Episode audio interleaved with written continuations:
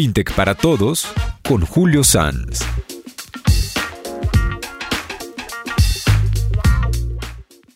¿Qué movimientos están ocurriendo a nivel del sector financiero global? No me voy a adelantar a la entrevista, pues cualquier cosa que diga no hará honor a el entrevistado. En esta ocasión vamos a conversar con David Birch, que es catalogado una de las 15 fuentes favoritas de información empresarial a nivel mundial de la revista Wire y una de las 10 voces más influyentes en la banca, según la revista Marca Financiera. Creó uno de los 25 blogs de finanzas y tecnología financieros más importantes y resultó ser una de las 10 principales cuentas de, de Twitter seguida por innovadores junto con otras personas muy influyentes. Fue clasificado como una de las tres personas más influyentes de la comunidad fintech de Londres y fue votado como una de las 40 mejores personas europeas en servicios financieros digitales. Entonces tenemos a alguien que tiene un conocimiento vasto y amplio y el por qué están sucediendo las cosas que están sucediendo. Por eso no me atrevo a hacer mayor introducción o explicación, sino lo invito a escuchar este podcast. Bienvenidos una vez más a FinTech para Todos. Es Julio Sanz.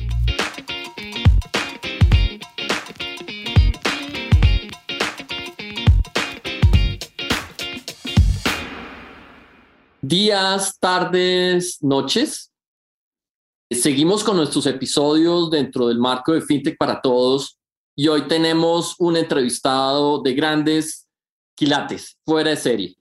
David Birch, bienvenido David. Welcome David. Thank you for inviting me. Oh, it's a great, great pleasure to have you here. Estamos muy contentos de tenerte con nosotros. Estamos seguros que vamos a tener una conversación muy interesante sobre el futuro de el sector financiero. We are very happy to have you here with us and we are going to talk and we are going to be delighted about the talking about the future of the financial sector, sector and the fintech and the car cryptocurrency and everything else. I'm very flattered. Estoy muy halagado. Voy a presentar una corta introducción de quién es David Birch para la, la audiencia. David es autor y asesor y comentarista de servicios financieros digitales. Dirige una firma consultora llamada 15MB. En su, práctica asesoría es embajador de la firma de consultora Hyperion Consultant y es presidente ejecutivo, no ejecutivo de distintas firmas de consultoras digitales, miembros de asociaciones para el estudio y la innovación en Londres y comete muchas asesorías a nivel directivo con empresas. También es miembro de la Asociación Europea de Investigación y Desarrollo. Es nombrado como una de las personas favoritas de información empresarial a nivel mundial, la revista Wire, y una de las 10 voces más influyentes de la, de la banca, según la revista Marca Financiera. Creó uno de los 25 blogs de información tecnológica financiera más importantes de lectura obligada según los expertos. Descrito por el Oxford Internet Institute como uno de los observadores más agudos de Internet y las redes sociales en Gran Bretaña. El Telegraph lo califica como uno de los principales expertos mundiales en dinero digital y el, Independent también lo califica como una persona con alto grado de conocimiento. Entonces, pues David, con esa introducción, uh, with that introduction, Uh, well, it's a pleasure to have you with us. So, there are many subjects. Hay muchos temas que nos gustaría aprender de ti y conversar. Me gustaría mencionar especialmente tres artículos en específico y entender por qué los escribió y cuáles son los impactos para América Latina. Entonces, el primero se llama Esta revolución fintech puede terminar con el efectivo, pero la próxima revolución puede terminar con el dinero. ¿Podría explicarnos qué quiere decir con esto? Could you explain us a little bit what you mean by that? Sure. So the uh, transition that we're going through at the moment in many La transición que estamos atravesando en este momento en muchos países, debido a los avances en la tecnología de comunicación, es algo con lo que todos estamos familiarizados. Uh, we're using less and less cash. Um, Estamos usando cada vez menos efectivo.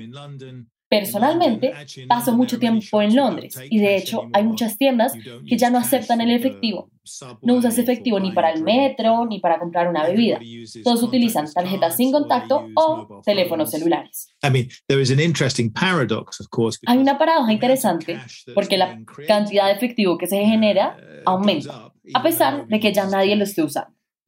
No quiero especular para qué se está utilizando en efectivo actualmente. But, but yeah, so we have a revolution underway. For many, Pero tenemos una revolución en marcha. Mucha gente de clase media ya nunca usa efectivo. Usa su teléfono y sus tarjetas para todo. Hay algunos problemas con la inclusión que todos entendemos, pero debido a los teléfonos móviles en particular, la posibilidad de que todos tengan una vida segura sin dinero en efectivo está cerca. I think also you have to remember, I think sometimes people don't Creo que también hay que recordar, a veces la gente olvida, las personas económicamente pobres están atrapadas en la economía del efectivo y se enfrentan a los costos más altos. Los costos de adquisición no tienen acceso a buenas ofertas en línea. Son las personas a las que roban. Son las personas que tienen que pagar sobornos.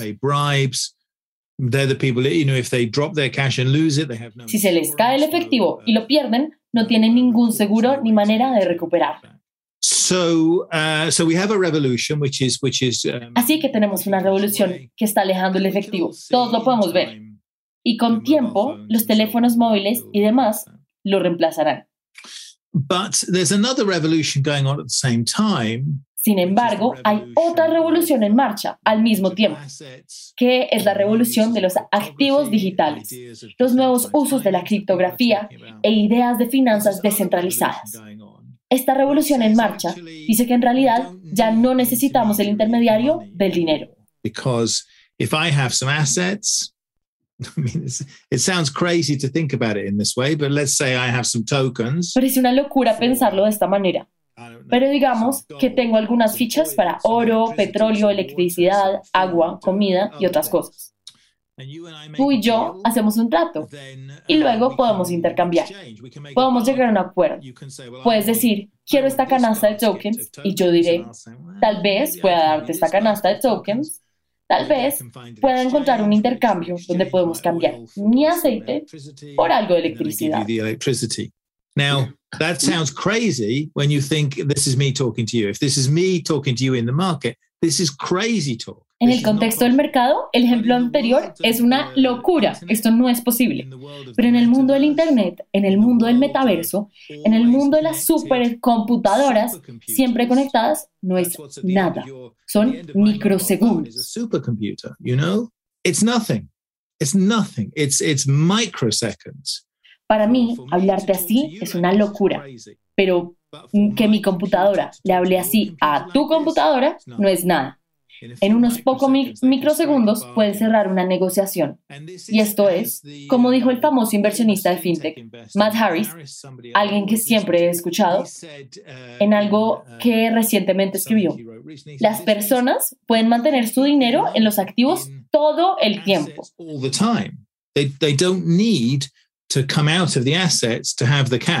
No es necesario que salgan de los activos para tener el efectivo simplemente permanecen en los activos cuando los intercambiamos.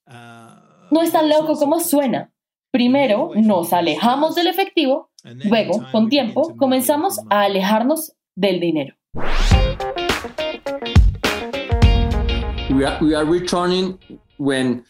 Estamos volviendo a una época en la que no había dinero en efectivo. Cuando hacíamos trueques, estamos volviendo a estos principios, pero utilizando tecnología human species but using technology. Yeah, yeah. Well, I think if you look at the work, I'm, I'm always fascinated by the work of anthropologists. En este tipo de áreas siempre me ha fascinado el trabajo de los antropólogos, más aún que el trabajo de los tecnólogos. Tengo un gran libro sobre la historia del dinero del antropólogo Jack Weatherford. Dijo que el futuro del dinero se parece más al pasado.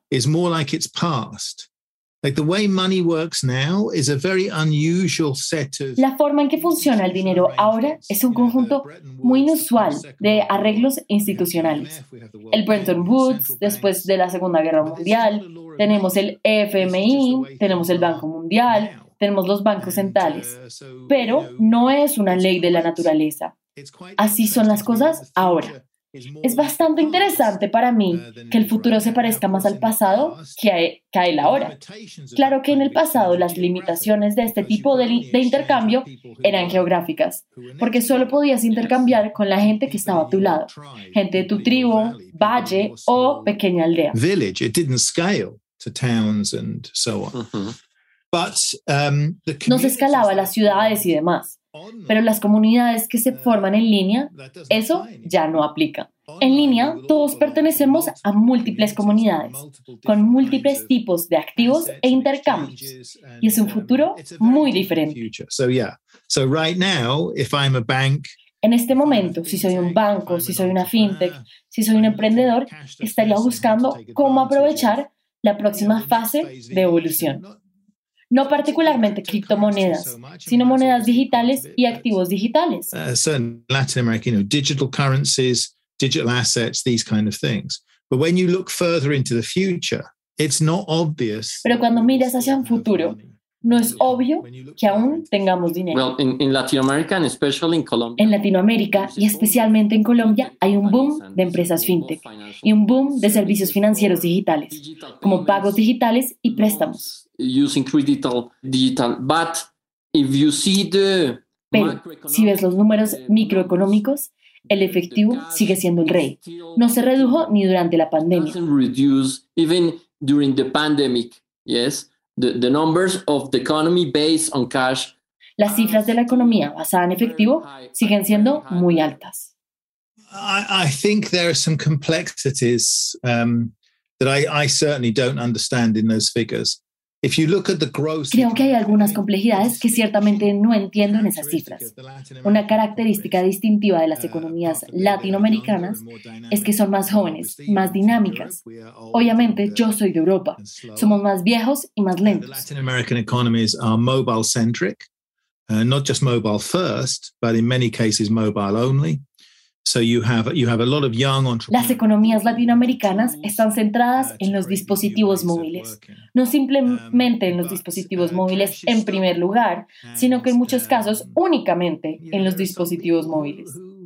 Así que Latinoamérica tiene muchos jóvenes emprendedores, tiene herramientas para crear nuevas formas de trabajar. Pero recuerden, el efectivo es terco. Hay algunas personas que prefieren el efectivo, lavadores de dinero, políticos corruptos, etc. To vanish from view. You just you you won't see people using cash in the. I mean, even now. I mean, I'm you know. Even now I find myself when I go to the supermarket, if the person No estoy diciendo que el dinero en efectivo vaya a desaparecer, pero creo que en algunos sectores de la sociedad el dinero en efectivo comenzará a desaparecer de la vista. Incluso ahora, cuando voy al supermercado, si la persona delante mío está pagando en efectivo, me enfado con ellos. Solo toca la tarjeta y sale, en lugar de buscar el efectivo y el cambio. Como estoy seguro de que sabes bien, las economías latinoamericanas son muy dinámicas. Los neobancos y las fintech están presentando nuevos, excelentes productos y servicios que toman el puesto de los tradicionales. Mire ejemplos como Brasil. Creo que hay un verdadero dinamismo en torno a esto y creo que las cifras sobre el efectivo pueden ser un poco engañosas.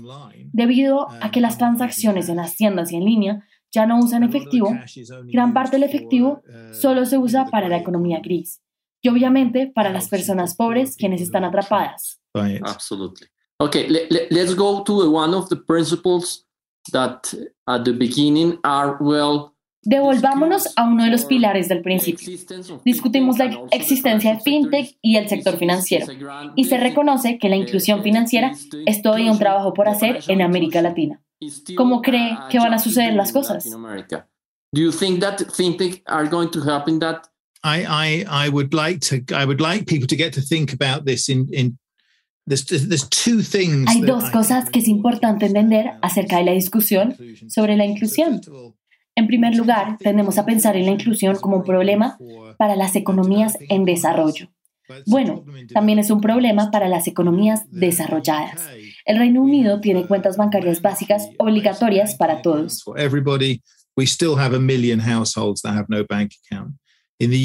Pero todavía tenemos un millón de hogares que no tienen cuentas bancarias. En Estados Unidos, no puedo recordar las cifras, pero decenas de millones de personas no están bancarizadas o están subbancarizadas.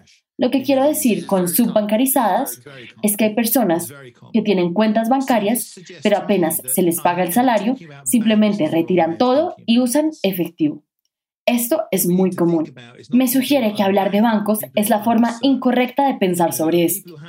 En lo que debemos pensar no es en las personas desbancarizadas, sino en las personas desatendidas, las personas que tienen cuentas bancarias que no son atendidas por el sistema financiero. Sacan su dinero porque el sistema bancario no brinda los servicios que necesitan. Hay algunas personas que no tienen cuentas bancarias porque no las quieren. Hay algunas personas que no las tienen simplemente porque no las tienen. En muchas partes de América Latina, el problema no es que la gente no tenga dinero, sino que no tenga identidad. Tienen dinero, trabajan, pero no tienen los papeles que se necesitan para tener una cuenta bancaria. Es más complejo que decir no bancarizados y cómo podemos hacer que las personas tengan cuentas bancarias. Creo que, de hecho, en muchos sentidos, las cuentas bancarias son una forma muy costosa de tratar de resolver ese problema de inclusión.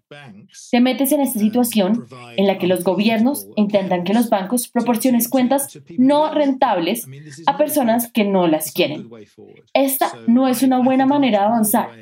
Creo que hay una forma de pensar mucho más amplia, es decir, debemos atender a las personas que están desatendidas, ya que hay muchas poblaciones, no solo en América Latina, sino también en Estados Unidos y en otros lugares, podrían recibir un mejor servicio con las billeteras digitales en lugar de cuentas bancarias, debido a que su requisito realmente es que necesitan un lugar para que les paguen y necesitan un lugar para pagar.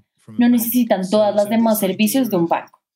Entonces, esta idea de la billetera digital como el camino a seguir creo que es muy atractiva en muchos sentidos. Permite que los bancos enfoquen sus productos en las personas que realmente los quieren y en los clientes que podrían ser rentables. I saw some figures recently from uh, a company I've always liked, Holvi, one of the fintechs in Europe uh, that I always liked. Hace poco vi unas cifras de una empresa que siempre me ha gustado, Holding, una de las fintechs de Europa, que fueron compradas por uno de los grandes bancos y no funcionó. Esto suele pasar. Por ejemplo, otra de mis fintechs favoritas, Simply, fue comprada por BBVA. Esto no siempre funciona cuando las fintechs se aburren. Salieron del banco y, volvieron, y se volvieron una corriente privada. Dijeron que perdieron dos tercios de sus clientes una vez que se fueron del banco. Pero los clientes que se quedaron son cinco veces hasta siete veces más rentables. Esta es la manera de hacerlo. Dejemos que los bancos se concentren en brindar servicios a los clientes rentables y entreguemos la inclusión a través de otros mecanismos. Algunas personas hablarán sobre la criptomoneda y Bitcoin. En estos casos no estoy necesariamente seguro de que sea la mejor manera. La expansión de los programas de dinero móvil que ha tenido éxito en Colombia es un buen ejemplo. Probablemente ese sea el camino a seguir. Lo que debemos hacer es poner más billeteras digitales en manos de personas pobres y ayudarlos a mantener su dinero de manera más segura. and help them to to uh, keep their money more safely, more securely, to help them to build up transactional records because obviously they, they don't have para ayudarlos a crear registro de transacciones. Es posible que no tengan calificaciones crediticias convencionales, pero los registros de transacciones asociados a las billeteras digitales pueden ayudarlos a obtener crédito y acceder a otros servicios financieros. El problema de la inclusión es un problema realmente grande. No creo que los bancos estén a favor de la solución y no creo que hacer que los bancos proporcionen cuentas sea la solución. Deberíamos buscar una forma más flexible de avanzar. Por cierto, el punto de, la identidad es bastante serio, porque en algunos países hay poblaciones grandes que no tienen los documentos de identidad convencionales o los papeles necesarios. Esas personas pueden ser marginadas, excluidas o explotadas, porque no son parte del sistema financiero. ¿Criptomonedas? Mm, no lo sé pero ciertamente creo que las billeteras digitales son un camino a seguir. La proporción de personas que tienen teléfonos móviles pero no tienen cuentas bancarias es muy alta en América Latina. Absolutely. Yes, absolutely. is safe. For example, Salvador. Absolutamente. Por ejemplo, El Salvador tomó Bitcoin como un medio legal de pago con el fin de reducir el costo de la remesa de las personas que están en el extranjero enviando dinero a su gente.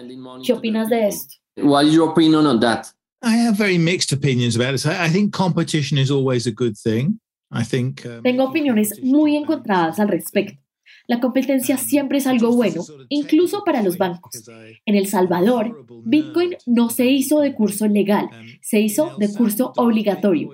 Esto es muy diferente. In El Salvador, the merchants have to accept Bitcoin. They don't have a choice. That's Los comerciantes tienen que aceptar Bitcoin. No tienen elección. No estoy a favor de esto. No creo que la compulsión sea algo bueno. Sospecho de algo debería ser obligatorio. Sospecho de una ley que dice que hay que aceptarla. Bitcoin if they wanted to before this law. If you want to accept Bitcoin, accept Bitcoin. Yes, absolutely. problem, you know. Uh-huh, uh-huh. Uh, but I get suspicious when people make a law that says you have to accept it.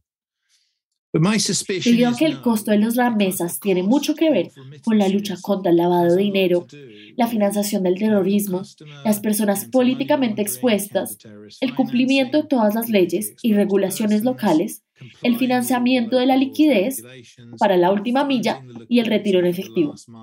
Estos son todos los costos de enviar los electrones de Estados Unidos a El Salvador, de Estados Unidos a Colombia, de Estados Unidos a Brasil. Esa no es la gran parte del costo, es una pequeña parte del costo. Si estuviera en Estados Unidos y pudiera enviar dinero directamente a una billetera móvil en Colombia, estoy seguro de que sería más barato que usar Bitcoin, cajeros automáticos y ese tipo de cosas. cheaper than, than having people use Bitcoin ATMs and this kind of thing. Okay, okay. Well, very interesting, very interesting. Let's change for other subject. You wrote. Um, Ok, uh, muy interesante. Ahora cambiemos de tema. También escribiste un artículo en Forbes donde dices que las tarjetas están en su pico. Va de la mano con otro artículo que escribiste sobre el aumento de pagos cuenta a cuenta. ¿Podrías explicar esto más a fondo? It, it's very, you know, it's a very coincidental timing because I wrote the article. Es un momento muy coincidente porque hace un par de semanas escribí el artículo sobre el pico de las tarjetas porque estaba mirando las cifras alrededor del mundo y las billeteras digitales han superado a las tarjetas. Have overtaken cards. And um, many years ago, Anthony Jenkins, when he was the head of Barclaycard, I worked on a project at Barclaycard. Recuerdo hace muchos años Anthony Jenkins, cuando era presidente de Barclaycard, el mayor emisor de tarjetas del Reino Unido, trabajé para un proyecto y fui al lanzamiento del producto. Él dio un muy buen discurso que recuerdo muy claramente. Dijo que debido al Internet, el dinero electrónico y los teléfonos móviles, vamos a deshacernos de las tarjetas antes de deshacernos del efectivo. And I thought, well, I don't know about that. People like cards, but actually, digital wallets are growing. Yo pensé, "Mm, no sé sobre esto. A la gente le gustan las tarjetas, pero en realidad las billeteras digitales están creciendo y creciendo. Puedes ver los números y ya están ahí. Así que escribí esto hace un par de semanas, pensando tal vez hayamos llegado a este tipo de tarjeta pico.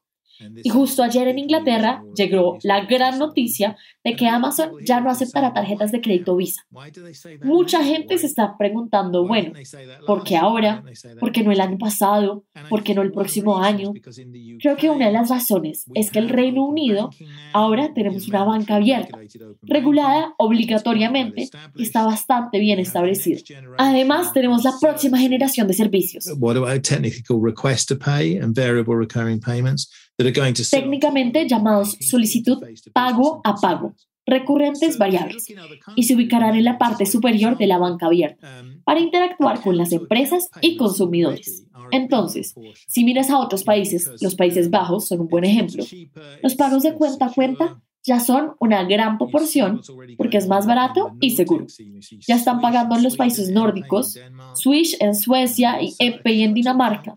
Entonces, los pagos cuenta a cuenta son aplicaciones seguras para teléfonos móviles, es una gran alternativa muy atractiva. Puedo ver fácilmente una situación a futuro cuando compro algo en línea, por ejemplo de Amazon, y mi aplicación de Amazon aparece en mi teléfono. Pongo mi pulgar y eso es todo. Inicio una transferencia de cuenta a cuenta que cuesta mucho menos que la tarjeta de crédito. Es instantánea, no tiene riesgo de crédito ni riesgo de liquidación. And is instant and has no credit risk, no settlement risk. So, por lo tanto, no es una locura decir que los pagos de cuenta a cuenta comenzarán a reducir la cuota de mercado de las tarjetas. Creo que el vínculo entre las billeteras digitales y los pagos cuenta a cuenta es muy interesante. Me parece muy interesante. Entonces, las empresas ACH tienen una gran oportunidad. Creo que es cierto. En el Reino Unido y en Europa y en Estados Unidos se está viendo la expansión de las redes de pago instantáneo, que no usan la extracción de ACH, pero estamos usando el empuje del crédito. Entonces, ¿las ACH no van a capturar esas oportunidades? Bueno, estoy seguro de que las ACHs también entrarán en este tipo de espacios, viendo lo que está pasando en Estados Unidos con Plaid, que están haciendo estos acuerdos con diferentes redes. I mean, historically, I suppose Because in the UK we had instant payments a few years ago. En el Reino Unido ya teníamos pagos instantáneos hace unos años, llamados redes de pagos rápidos y los volúmenes son muy altos. Incluso antes de la banca abierta, la idea de mover estos pagos a crédito en la red de pago instantáneo ya era bastante atractivo. En última instancia, estas soluciones de impulso de crédito siempre serán más baratas que algo que requiere un mensaje de autorización y luego posterior liquidación. Se desarrollará de diferentes maneras en diferentes países, pero su punto general es correcto. Es decir, debido a que los teléfonos móviles pueden brindarnos comodidad y seguridad, podemos comenzar a pasar a modelos de cuenta a cuenta. Y en realidad para, para los negocios son modelos muy atractivos. Absolutely. Very interesting. Okay, well, let's advance to the another article that you say the identity is the new value. Super. Ahora pasemos a otro artículo. ¿Podría explicar cómo la identidad es el nuevo valor?